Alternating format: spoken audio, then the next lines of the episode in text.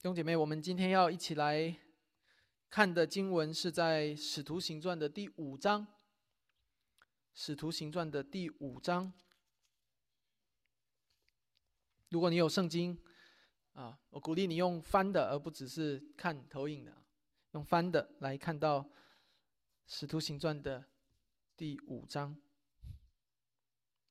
感谢神的恩典。我要说，这个《使徒行传》是我们啊去年就已经确定的，今年一月到三月我们的讲到的经文的书卷。我们也在其实啊啊，我们的讲章和我们的具体，你每一周听见的讲道都是提前预备。但是上帝有他奇妙的心意啊！我当我特别在思考这一段经文的时候，我就思想到我们的建堂。你就看见在其中有美好的这个上帝的心意，让所有的这一切同时的发生，然后借着他的经文又来建造我们。这就是我们今天要一起来看到《使徒行传》五章的第一到第十六节的一个很有意思的故事。当然，它不是一个喜剧，而是一个悲剧。我们一起在思考这个悲剧对我们有什么样的帮助。在翻开圣经之前，在读五章呃《使徒行传》五章之前，我们要简单的回顾一下这个故事整个的背景，而这个背景就是四章的最后五节经文，也就是四章的三十二到三十七节。上周的最后一段经文是这个故事的背景，所以我们需要先明白这个背景是什么样的，我们才能够知道哦，到底亚拿尼亚这个故事问题究竟在哪里。所以我们要一起来看到四章的三十二到三十七节，我们从这里开始回顾，来进入今天的经文。四章三十二节，那许多信的人都是一心一意的，没有一人说他的东西有一样是自己的，都是大家公用。使徒大有能力见证主耶稣的复活，众人也都蒙大恩，内中没有一个缺乏的，因为人人将田产房屋都卖了，把所卖的价银拿来放在使徒脚前，照个人所需用的分给个人。有一个利未人在塞浦路斯，名叫约瑟，使徒称他为巴拿巴。他有田地卖了，把价银拿来放在使徒脚前。在上一周的讲到的最后，我们从这当中看见了两个要点，是我希望跟大家分享的。这些要点也都在今天的单章的呃第三页上面有啊，在的开头的部分有。第一点的回顾，我们上一周提到。信徒们凡物公用的生活建立在一个很重要的根基之上，就是他们所有人都达成了一个共识，没有一个人说他有一样东西是自己的。这是一个非常重要的共识。在这个共识的背后，是对上帝主权的承认，也是对上帝的敬畏。在这个共识的背后，是承认他们自己只是在上帝面前只是被造的，而而上帝是创造的那一位。在这个共识的背后，是承认我们自己不配得对我们眼前一切所拥有的宣告主权、宣告所有权，而要将我们一切所有的主权和所有权都归给上帝。所以他们有一个基本的第一个的共识，就如圣经所说的，没有一个人说有一样东西是他自己的。这背后是对上帝主权的承认。除了这一点，上周我们还指出了这一段经文的第二个重点。这个重点讲的就是三个重要的字，叫做什么？信的人，你还你有你有留意到吗？谁是门徒中的一员呢？谁会把那个那个谁会不把他的东西看作是自己的呢？谁会如此的甘愿的舍己摆上全部的财物呢？是信的人。什么是信的人？具体来说，就是信靠主耶稣基督福音，相信主耶稣基督为我们降生，并且为我们而死，为我们复活的人。这在前，才有之后的认识。信在前，带来了他们这样的生命活出来。这是一个很重要的先后顺序。一个人只有先认识了主耶稣基督，先信靠主耶稣基督，他才有可能会活出一个舍己的生命来。一个人只有先认识到上帝为他舍己，他才能够活出舍己的生命。所以，我们等一下要读到的亚拿尼亚和撒菲拉的故事，我们其实已经可以下一个很重要的结论。虽然我们等一下还会提到这个结论，你知道这结论是什么吗？这个结论就是，他们并不是真正信的人。简单来说，他们并没有真的信主，否则他们就不会做出我们等一下要读到的事情来。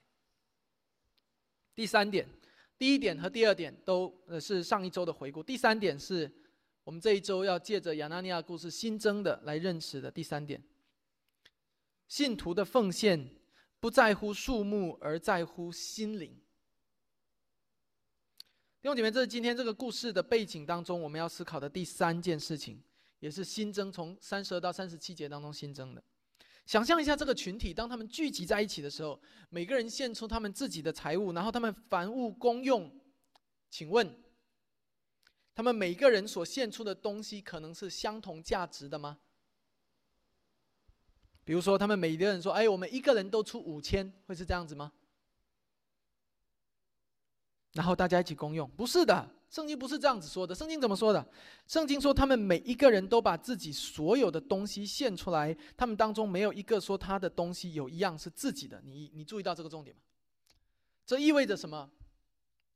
这意味着这个生活不是一种医疗保险，一种呃集体的抱团取暖。这意味着圣经当中所说凡物的公用的生活，不是一个共济会。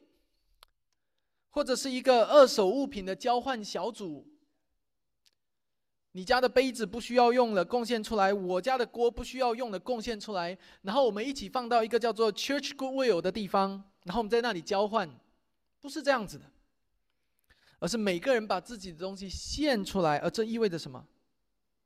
这意味着在他们当中可能有那种很有钱的人，在他们当中也可能有那种很穷的人。那种很有钱的人献出来的可能是金子、银子做的汤匙。他们当中有可能像我们刚才所读的那种穷寡妇，他就献两个小钱。所以你就会看见一个家里只有两个小钱的穷寡妇拿着一个金汤匙在喝汤。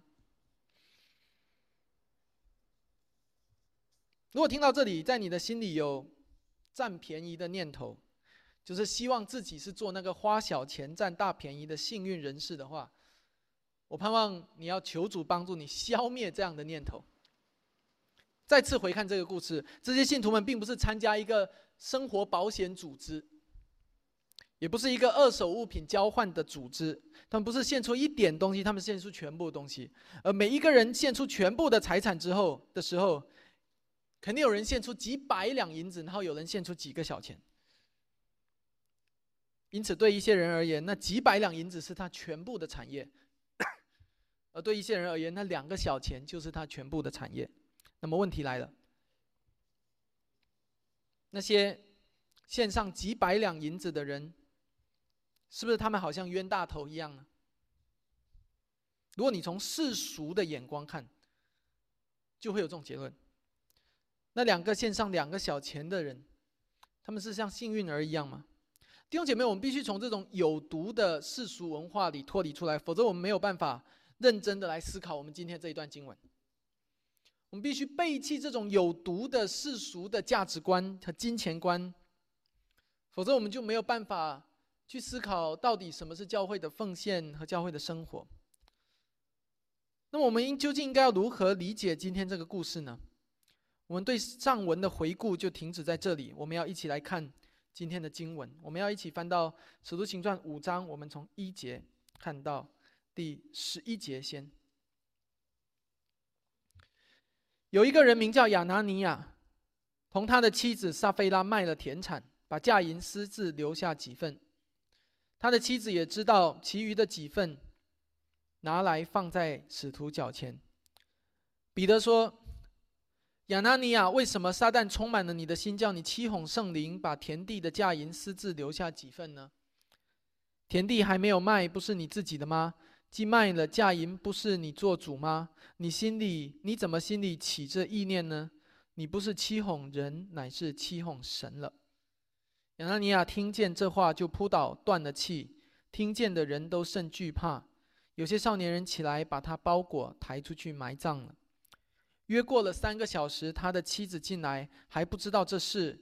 彼得对他说：“你告诉我，你们卖田地的价银就是这些吗？”他说：“就是这些。”彼得说：“你们为什么同心试探主的灵呢？埋葬你丈夫之人的脚一到门口，他们也要把你抬出去。”妇人立刻扑倒在彼得脚前，断了气。那些少年人进来，见他已经死了，就抬出去埋在她丈夫旁边。全教会和听见这事的人都甚惧怕。我们今天讲到的主题句是：真正的信仰关乎心灵，而非外表。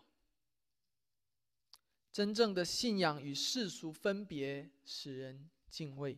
我每一周讲到的主题句都在我们单章第三页上面彩色背景的地方。真正的心灵。是关真正的信仰是关乎心灵而非外表。真正的信仰与世俗分别，使人敬畏。我们首先要来看到真正的信仰关乎心灵，在第二点当中，我们要看到真正的信仰使人敬畏。我们刚才已经读了这一个的故事，很显然这不是一个开心的故事。不是一个圆满的故事，在这，因为在这个故事当中有两个人死了，所以亚拿尼亚和撒菲拉，其中亚拿尼亚更讽刺的是，你知道这个亚拿尼亚这个名字是什么意思吗？是 God is gracious，上帝是慷慨的，上帝是有恩典的。这不是一个开心的故事，更直接一点说，这是一个令人感到恐怖的故事。上帝在那个年代行这样的神迹，做这样的审判和刑罚，你会看见，不是所有的神迹都是让人生的、让人健康、让人恢复、让人平安的，有些神迹是让人死的。但是你不要忘了，所有的神迹都是为了什么？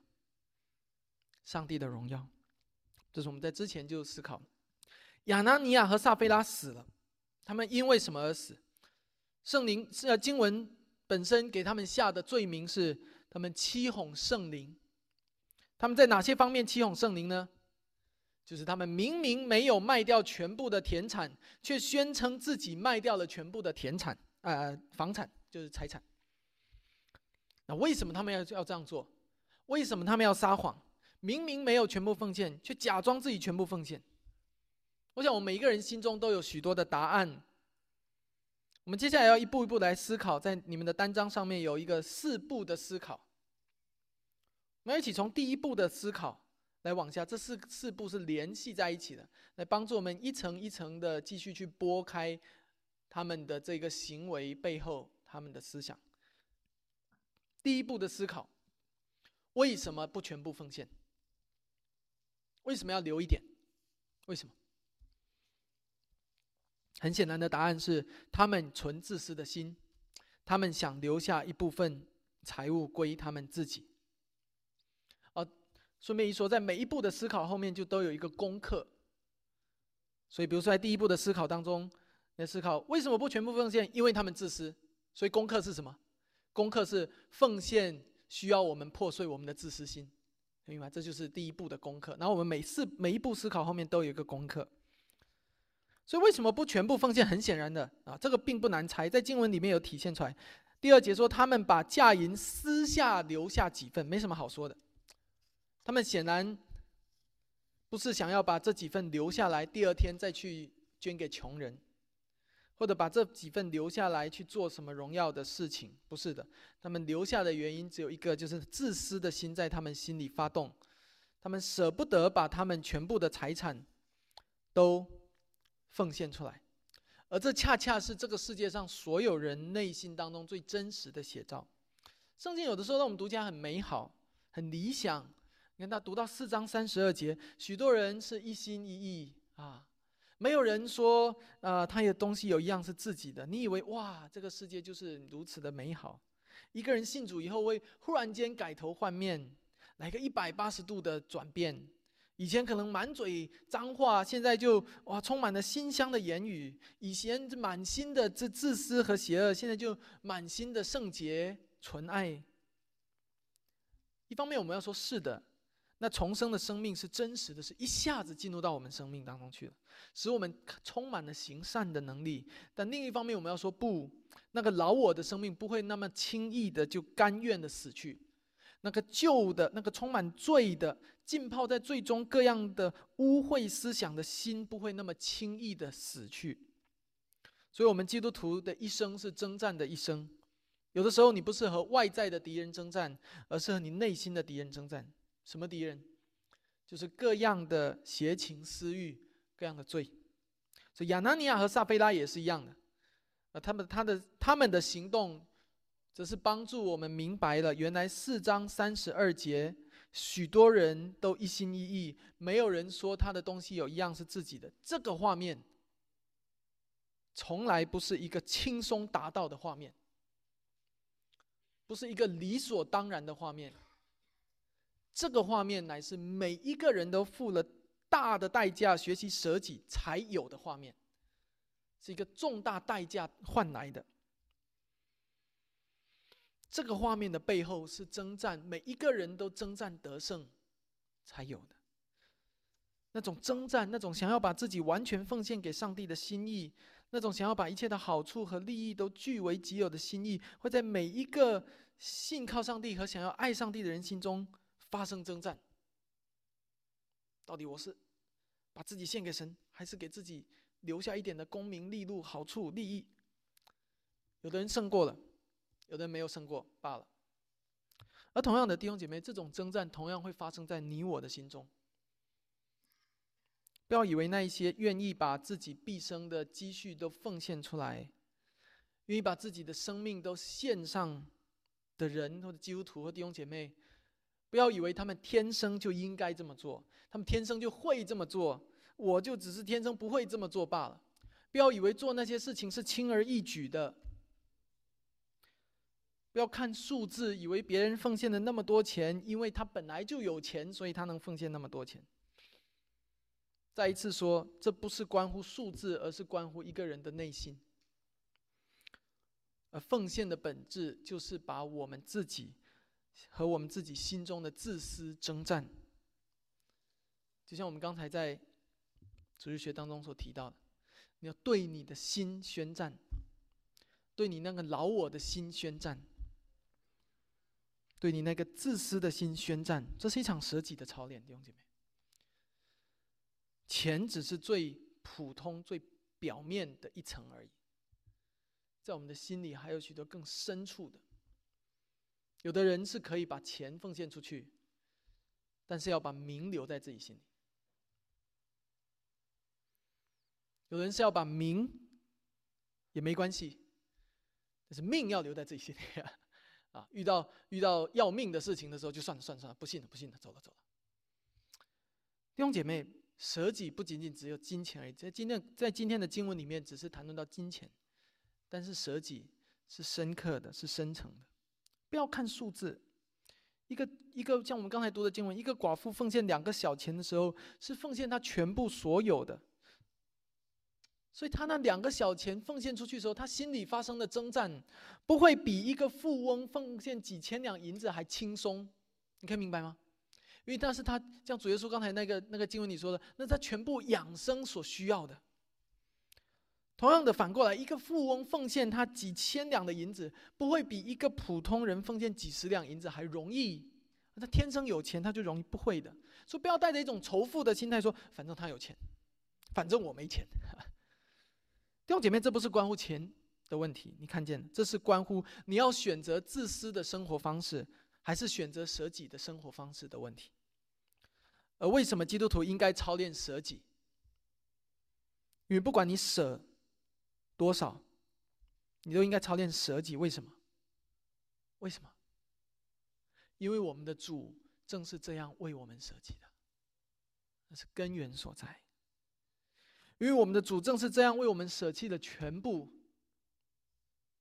舍弃了天上的荣耀。甚甚至舍弃了他的成为人以后披戴人的样式的那个生命，因为舍己就是福音的核心所在。我们所信的福音就是一个舍己的福音，所以你作为这福音的门徒，我们理当舍己。第二个思考，为什么他们会有这样自私的心？第一个思考，为什么不奉献全部？因为他们自私。第二个思考，为什么自私？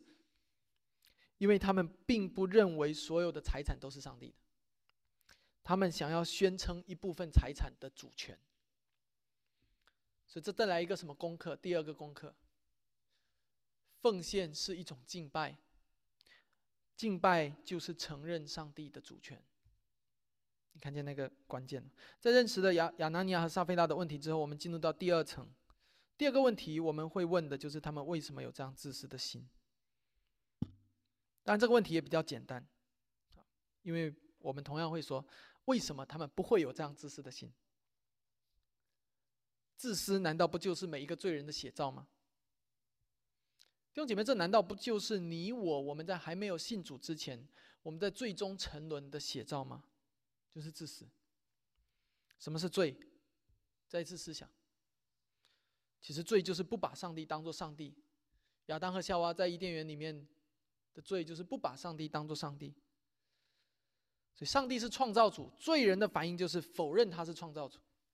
上帝是万有的主宰，罪人的否应就是否认他是万有的主宰，否认他对万有拥有主权，也否认他对我们的生命拥有主权。而这种否定是从亚当和夏娃就开始。世界上每一个人，你我，我们都是亚当的、夏娃的后裔，我们天生就继承这样的罪性。圣经上说，我们在母亲怀胎的时候就有了罪，我们是生在罪中的。所以天生一生出来，幼儿园的小朋友，你不用教他。他就会把玩具从别人手里抢过来，然后说这是我的。所以为什么 nursery 要有老师看护？因为没有看护，你以为小朋友会很礼貌啊？啊，我们一起玩呐，啊啊，都大家和睦，不会的。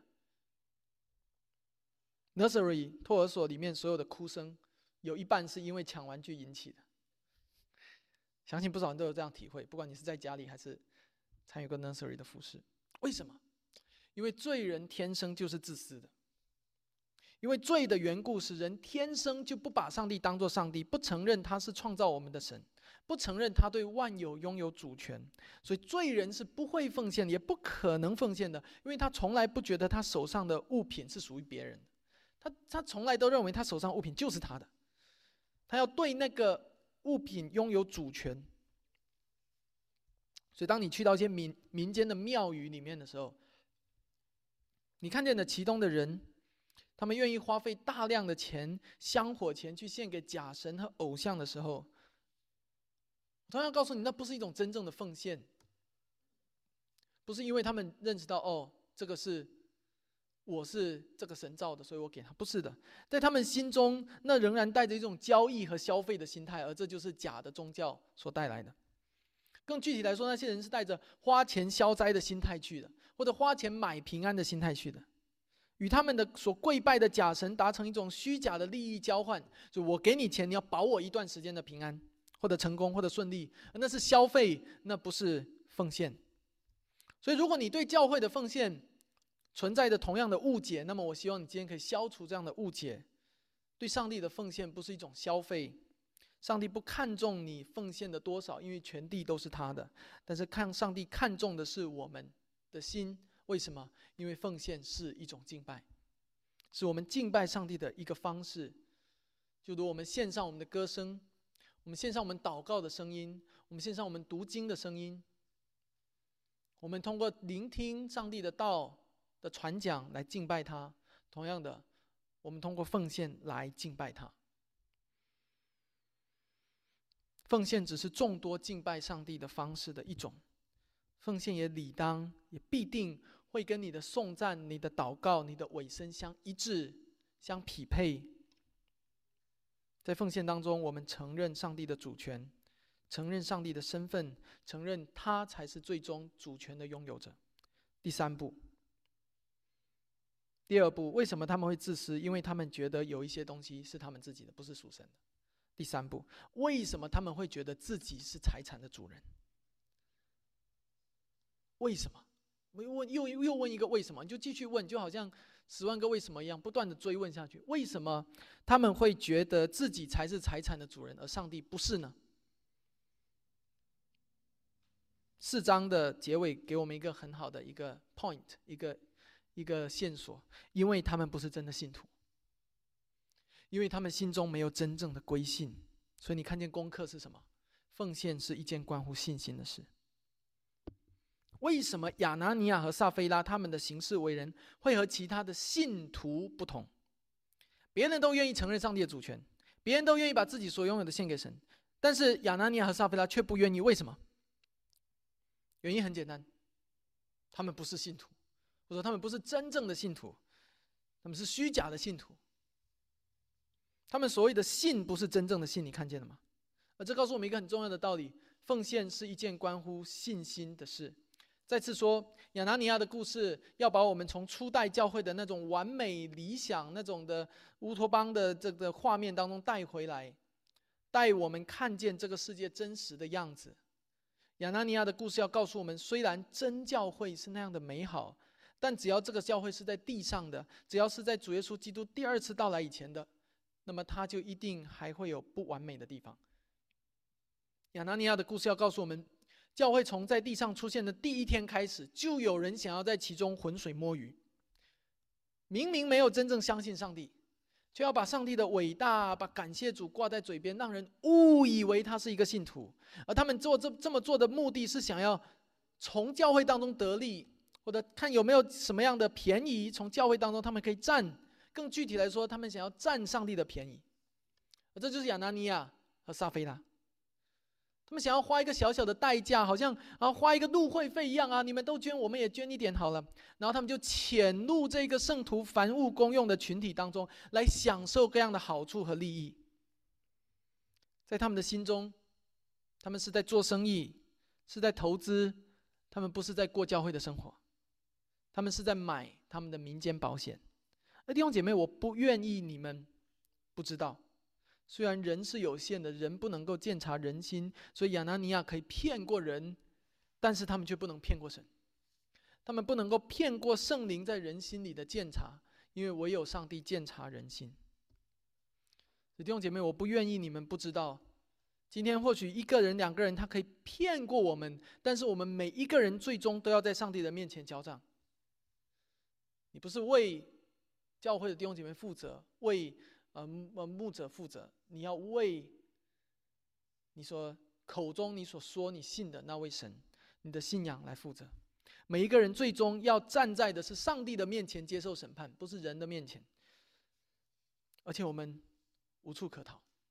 弟兄姐妹，我更不愿意你们不知道，教会是属上帝的，所以上帝在乎教会的纯洁圣洁，所以上帝会在初代教会当中出手干预。这样的事情，而今天作为一间真教会，我们同样是属于上帝的，所以我们相信上帝也会在我们教会中鉴察我们的内心。或许不是通过神迹的方式，或许不是通过亚拿尼亚这里这这么恐怖的方式，立刻就他就死掉的方式来立刻施行审判，来指出我们心中不诚实的地方。但你要相信，上上帝一定会通过圣灵在我们心中的责备，来迫使我们看见我们的自私。我们的罪，我们不完全承认上帝主权的地方，我们不完全信靠上帝的地方。弟兄姐妹，我不希望这段经文把你压得喘不过气来。但如果当你听到这里的时候感到扎心，我要告诉你，那是圣灵在你心中的工作，那是一种责备的工作。而借着这种责备，圣灵要引导我们真正的信靠上帝。作为一间预备，我们渴望按照教会。按照圣经的教导来建造真正成员制度的教会，再次说，我们不可能靠着我们的聪明和智慧来辨别每一个人的韧性是不是真的。这意味着我们可能会因为一个一直说上帝真伟大、感谢主、哈利路亚、阿门的人，我们就误以为这个人是基督徒。会的，那个事情是会发生的。那么误以为他是基督徒，我们就呃呃误错误的承认了他的成员的身份。我们可能会犯错。虽然一个人虽然奉献是一个人信心的体现，但圣经又教导我们，奉献是在暗中做的事情。你的奉献不是一个公开宣扬的事情，所以我们也不一定会看见一个人到底有没有奉献。但是我要告诉大家的是，除了奉献以外，你还有许多的生命是显在人前的，而那一些是骗不了的。我盼望你们知道，不是牧者在监察你们，不是长老在监察你们。而是上帝鉴察我们每一个人的心。我们不是向别人交账，也不是向教会交账，我们乃是向神交账。进入到第四步的思考：如果没有全部的奉献，亚拿尼亚和撒菲拉呀，如果你不想要献全部，那就不要做就好了嘛，对不对？你就你就不要加入这个这个凡物公用的集体，就就算了嘛。你为什么还要假装自己全部奉献呢？为什么？答案也不难，因为他们希望通过这样的方式沽名钓誉，他们希望为自己的罪、自己最终的好处赢得一些利益。所以第四点的功课，奉献不是沽名钓誉的方式。弟兄姐妹，你看见了吗？为自己赢得一些的名声，为自己占得一点的便宜和好处。那正是一个罪人自私最真实的体现，就是利用一切可以利用的资源来为自己的利益着想，为自己的自私赢得利益。沽名钓誉是很可怕的事情，因为这背后不仅有自私，还有什么？还有欺骗。用不择手段的方式，用错误的方式去达成一个错误的目标，两个都是错误的。自私是错误的目的，欺骗是错误的手段。而沽名钓誉就是用错误的方式去换得错误的东西。说的更直接一点，就是用罪的方式去换得一些最终之乐。现在，我们回到我们二十一世纪教会的生活当中，亲爱的弟兄姐妹，我要邀请你认真思考一个问题，就是你今天来教会是为了什么？教会是什么？我们来到教会是为了什么？我曾经听到过一些的不正确的动机，我不是要在这里谴责这些错误的动机。有的时候，上帝会利用我们错误的动机来达成他的美意的，是会的。所以我不是要否认这些错误的动机。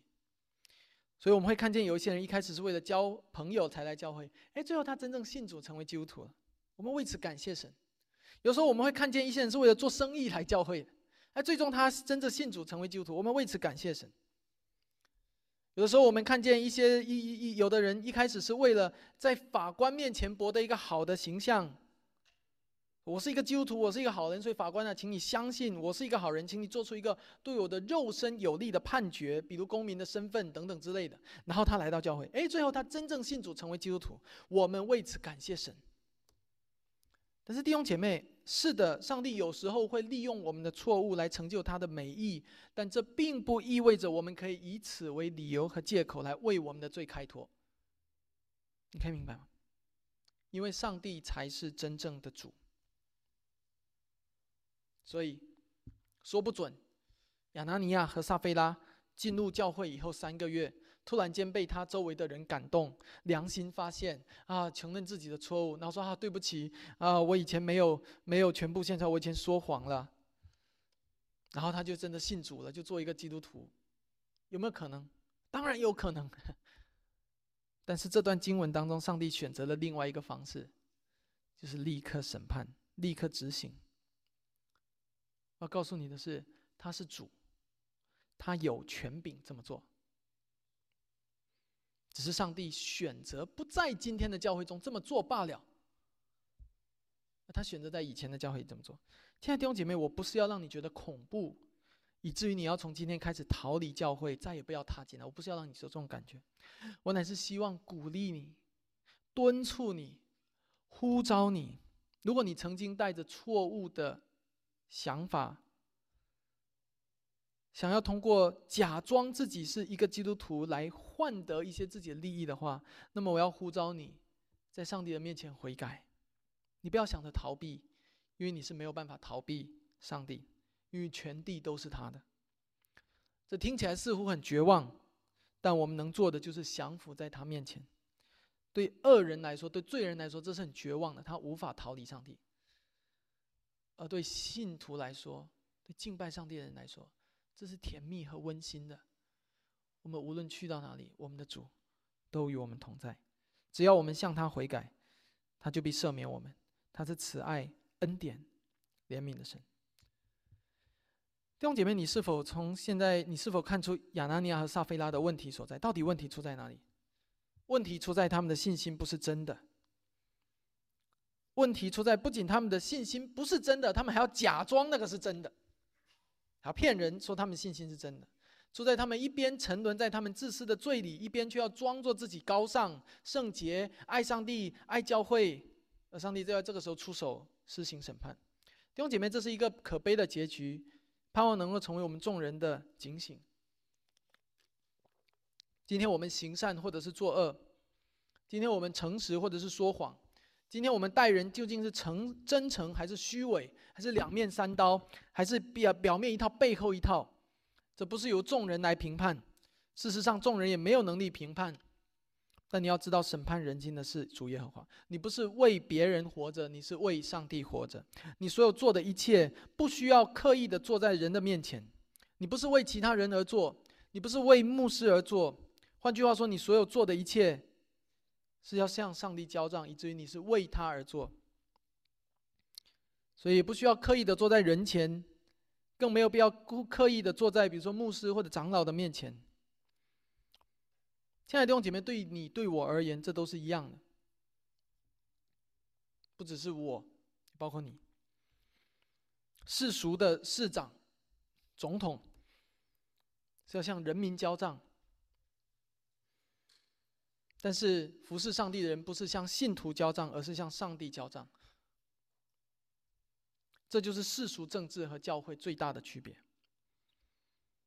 这也是今天许多的信教会的信徒。常常没有明白的一件事情，所以他们以为牧者必须向他们交账，但是如果牧者是向人交账，就糟糕了。因为向人交账的话，就可以作假，因为可以骗人。所以你看见今天政府常常啊欺骗人民，被揭穿的又在那里支支吾吾，为什么？因为向人交账是可以骗人的，向上帝交账。却不能够骗过上帝，而这就是亚拿尼亚故事的精髓所在。他们以为他们在向人交账，彼得说：“不，你们在向神交账，你们骗了他。”今天我们在教会中行善，是做给人看还是做给上帝看？今天我们在教会中服侍，是做给人看还是做给上帝看？今天从你口里中所说出来的好好的话语，祝福人的话语，究竟是从你心底里真诚说出来的，还是你只是逢场作戏罢了，见风使舵罢了？你做事不是对人做，而是对神说；同样的，你说话不是对人说，而是向神说；同样的，你奉献不是向人奉献，不是要让人来看看你都献了多少，以至于称赞你。你奉献的是向神奉献。是在暗中的奉献，唯有上帝纪念你。在过去两个月中，我们教会的购堂的筹款中，我们就共同经历了上帝在我们当中所行的神迹。我知道有的弟兄姐妹奉献了远超过正常数量的金钱，否则我们不会那么快就达到基本要筹款的目标。我还知道有的小家庭虽然存款没有多少，但是他们把。银行里全部的捐款都捐出来了，清空了他们的存款账户。他们每个月的工资可能都是不够花销的，但是却凭着信心把存款全部奉献出来。虽然那个存款也不多，也起不到什么样的这个飞跃式的贡献。那弟兄姐妹，你明白我在说什么吗？盼望这些见证可以给你带去激励。圣经教导我们，我们行善应该行在暗处。我们是做给神，不是做给人。我们是向神交账，所以我们不需要自夸，我们也不应该自夸。无论是捐了大笔的金钱的人，还是捐了一点点但是清空了账户的人，我们敬拜上帝，而奉献就是我们敬拜他的一种方式。所以我们用这样的方式敬拜他。回到今天的经文当中，人不能鉴察人心，唯有神。鉴察人心。所以亚拿尼亚以为他们做给人看，最终他们在他们自己的谎言当中灭亡。弟兄姐妹再次问：上帝向我们所要的究竟是什么呢？我们要思考到敬拜的其他的层面。上帝向我们所要的是我们的心，所以就如在敬拜当中，上帝所要的不是我们逢场作戏、对对口型的唱诗，上帝要的是我们内心里发出真诚的敬拜。感谢主，我们的会众歌唱、会众合唱啊，我们一直在成长，一直在进步。我们刚才在一起唱诗的时候，虽然我们的人数不是很多，但是。我不知道你在其中有没有感受到那一种的美好，就是众人一同开声唱诗的美好。那是集体的敬拜，那是教会最本质的敬拜。所以，上帝在乎的不是我们唱的好不好听，上帝在乎的不是我们唱的音准对不对，有没有走音，有没有破音。上帝要的不是我们在祷告当中堆砌了哪些华丽的词藻，而是我们在祷告的时候，我们真诚的心。上帝要的不是我们做事工的时候向别人邀功请赏，而是要我们真诚的心。上帝要的不是我们滥用我们的舌头去说虚伪的，甚至是恭维的，甚至是传舌的话，去诽谤或者污蔑或者去传舌。上帝要的是我们用我们的舌头去说造就人的好话。弟兄姐妹，你相信吗？当你对一个人说一句话的时候，你到底是真诚的还是不真诚的？别人是会听得出来的，你不要以为他听不出来。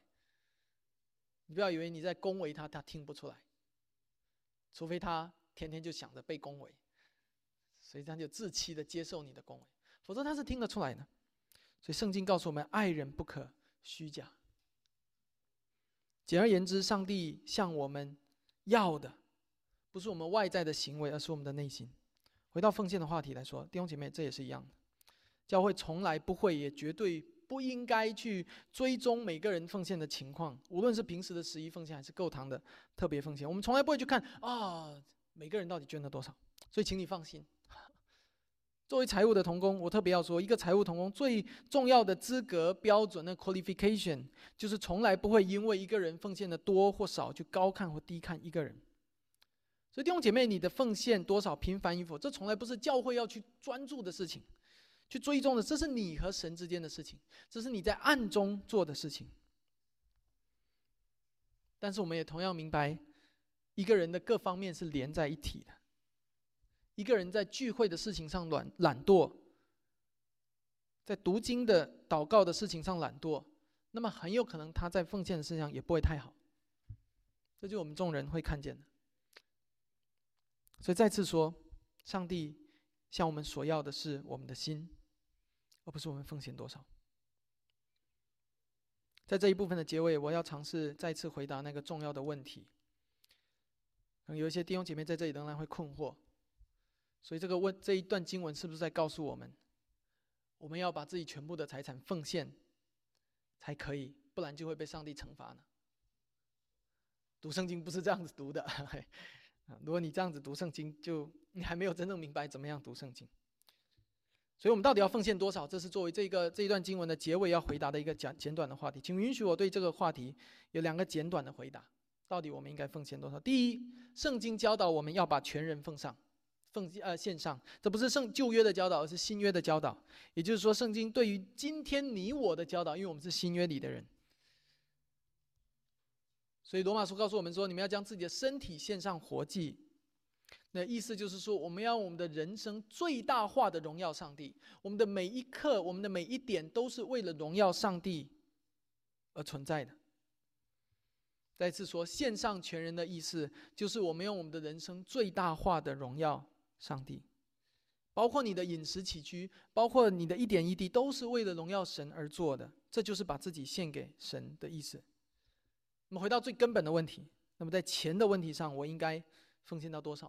因为我们之前的，呃，主日学，去年的主日学讲到中心的管家的时候，我们有和大家分享到这一点。我们应该要如何的奉献？简单来说，如果我们知道我们的人生是要最大化荣耀上帝的话，那么就是奉献到你的下一块钱留在你的手上，会比捐出去更好的荣耀上帝为止。所以你会看见，到底这个问题的原则在哪里？就在于你如何最大化的荣耀神。你觉得这样最大化的荣耀神，你就这样做；你觉得那样子最大化的荣耀神，你就那样子做。愿圣灵在我们的心中共同引导我们，做讨神喜悦的决定。最后，我们要来看到第十二到第十六节。前面说真真正的信仰在乎心灵，十二到十六节你会看到真正的信仰是使人敬畏的。我们要从第十一节看起，全教会和听见这世人就都惧怕主界的使徒的手在民间行了许多神迹奇事，他们都同心合意的在所罗门的廊下，其余的人没有一个敢贴近他们，百姓却尊重他们，信而归主的人越发增添，连男带女很多，甚至有人将病人抬到街上，放在床上和褥子上。指望彼得过来的时候，或者得他的影儿照在什么人身上。还有许多的人带着病人和被污鬼缠磨的，从耶路撒冷四围的城邑来，他们全都得了医治。这一节经文是对整个信徒集体生活的最后一点点的总结。在这一节这一个一结束以后，就开始使徒行传进入了下一个篇章，就是我们下周要看的，他们开始受逼迫。所以呢，十七节开始是使徒们受逼迫，接下来是尸体反，第七章是尸体反受逼迫被打死，到了第八章的第一节，耶路撒冷的教会大遭逼迫，这就是接下来就是逼迫逼迫逼迫。所以从第十七节开始，我们就会看到，啊，是另外一幅的画面。那在这一段的这一个集体生活的最后，陆家点出了一个另外一个很重要的特质，就是真正的信仰会让别人尊敬。让别人尊重，弟兄姐妹，你渴望别人尊重你吗？我告诉你的是，尊重或者尊敬从来不是自取的，不是你去命令别人说：“嘿，你必须尊重我。”尊重、荣耀从来不是自取的，而是外加的。而圣经告诉我们，一个活出真信仰的人，他天生的、自然的。他就会令人尊重。我们在下周还会讲到更多这样的故事，来跟大家思考。所以我盼望你可以看见亚拿尼亚故事的终点，并不是在于生或者死，不是在于诚实或者说谎，这都不是最本质的。我希望让你看见这个故事的背后，那真正令人惧怕的源泉是上帝的圣洁。简单来说，基督徒为什么令人尊重？乃是在乎那个基督徒是否活出圣洁的生活，活出与世俗所分别为圣的生活。那是我们令是应该要令世人尊重和尊敬的原则，它的根本所在。那也是我们应该追求的。亚当尼亚的故事中，简单来说，就是上帝至高无上、绝对圣洁的标准让人惧怕。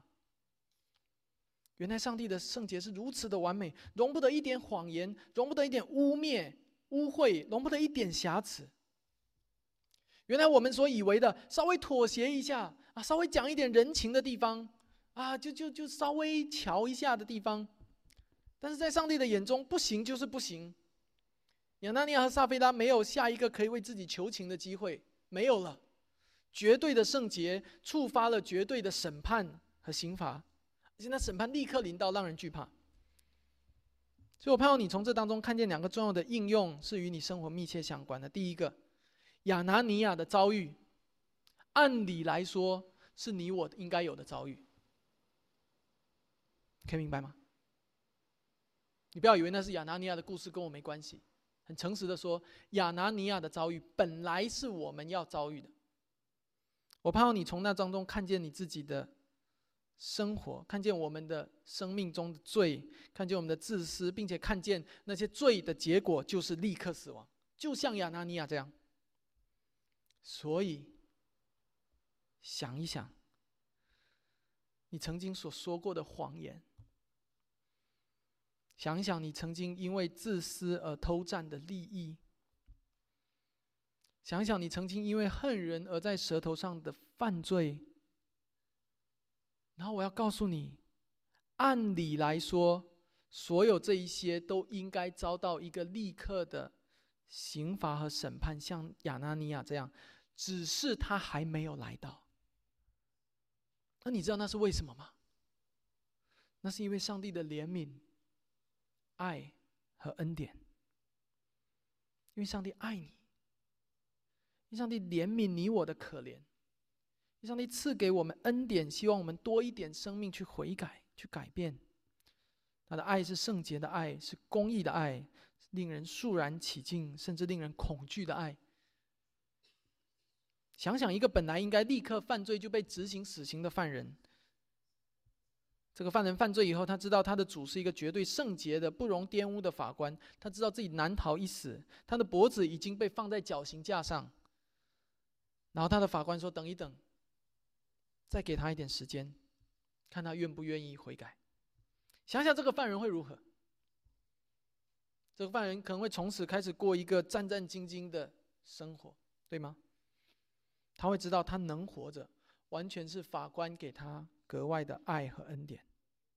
这个恩典是法官本来可以理所当然不给他的，但是法官给了，所以他从此就在这种伟大的、无法解释的，甚至是令人恐惧的爱下面，战战兢兢的，好好的生活。而亲爱的弟兄姐妹，我盼望明白，其实那个犯人就是你，就是我。真正的信仰。使人畏惧，真正的信仰。第二，使人尊重。看到第十三节，虽然没有一个人敢贴近他们，但是另外一方面，大家都尊重他们。不是啊，你们太可怕，我们就走了，啪就全部走。没有，大家又想靠近，又不敢靠近。大家尊重他们，因为周围的人都看得出来，这些人跟世人不一样。这些人有圣灵同在，这些人行为正直，这些人从不轻易妥协。弟兄姐妹，你看见一间教会在这其中的荣耀和美好了吗？真信仰会让人惧怕，是因为上帝的圣洁让这个污秽的世界感到惧怕。但是我要问你的是，今天那个圣洁临降临在这个地上的什么地方，让这个恐污秽的世界感到惧怕？降临在教会里。真信仰让人尊重，这种真信仰今天体现在什么地方？在教会里。不要忘了《使徒行传》第五章的事情是发生在教会里的。感谢主，那是我们最大的保障，因为我们就是教会。今天你我我们聚在一起，我们就是教会。所以，亲爱的弟兄姐妹，当我们作为一间西北华人进信会存在在这个地上的时候，我们要如何做？今天最后的讲到的最后，我要勉励大家。不要担心教会中的敬拜太刻板了、太严肃了；不要担心教会当中讲罪的程度讲的太深了；不要担心教会当中与罪征战的力道太强了；不要担心教会在实践合乎圣经的教会治理这件事情上实践的太深刻了。不要担心，因为这样或许会这样。不要担心这样子是不是教会就会失去人们心中的好感，就会失去在人们心中的亲切感。不要担心这样子就会让教会在世人的心中觉得有距离。不要担心，因为我们首先就是要让那些还没有信主的人，可以深刻的明白，信主和不信主就是不一样的。我们迫切的希望他们能够明白，甚至我们渴望他们心中有一点的不舒服来明白。他们还不是信徒，他们需要一位救主。我们甚至希望借着这样的方式来迫使他们思考，来羡慕那一个天国共同体的生活。他们可能会被一些教会内部的事工被排除在外，比如他们可能一直在聚会，但是他们不会出现在教会最终的成员的通讯录上。这就是小小的分割。这些分割可以可能会给地上的人带来不舒服，但是我们希望这些不舒服可以迫使他们思考和面对将来在天上那个永恒的分割，以及那个分割所带来永恒的不舒服。教会要在真理上站稳了，我们从来不指望通过妥协来换得尊重，我们不希不指望通过妥协来换得人数的增加，或者通过妥协来换得罪人对我们的好感。圣经当中给我们看得很清楚，当教会在真道上站立得稳的时候，自然就会赢得这个世界的尊重，不是靠妥协换来的，是靠坚守换来的。而你相信吗？求主帮助我们，活出一个与世俗分别、真信仰的生活来。我们一起祷告。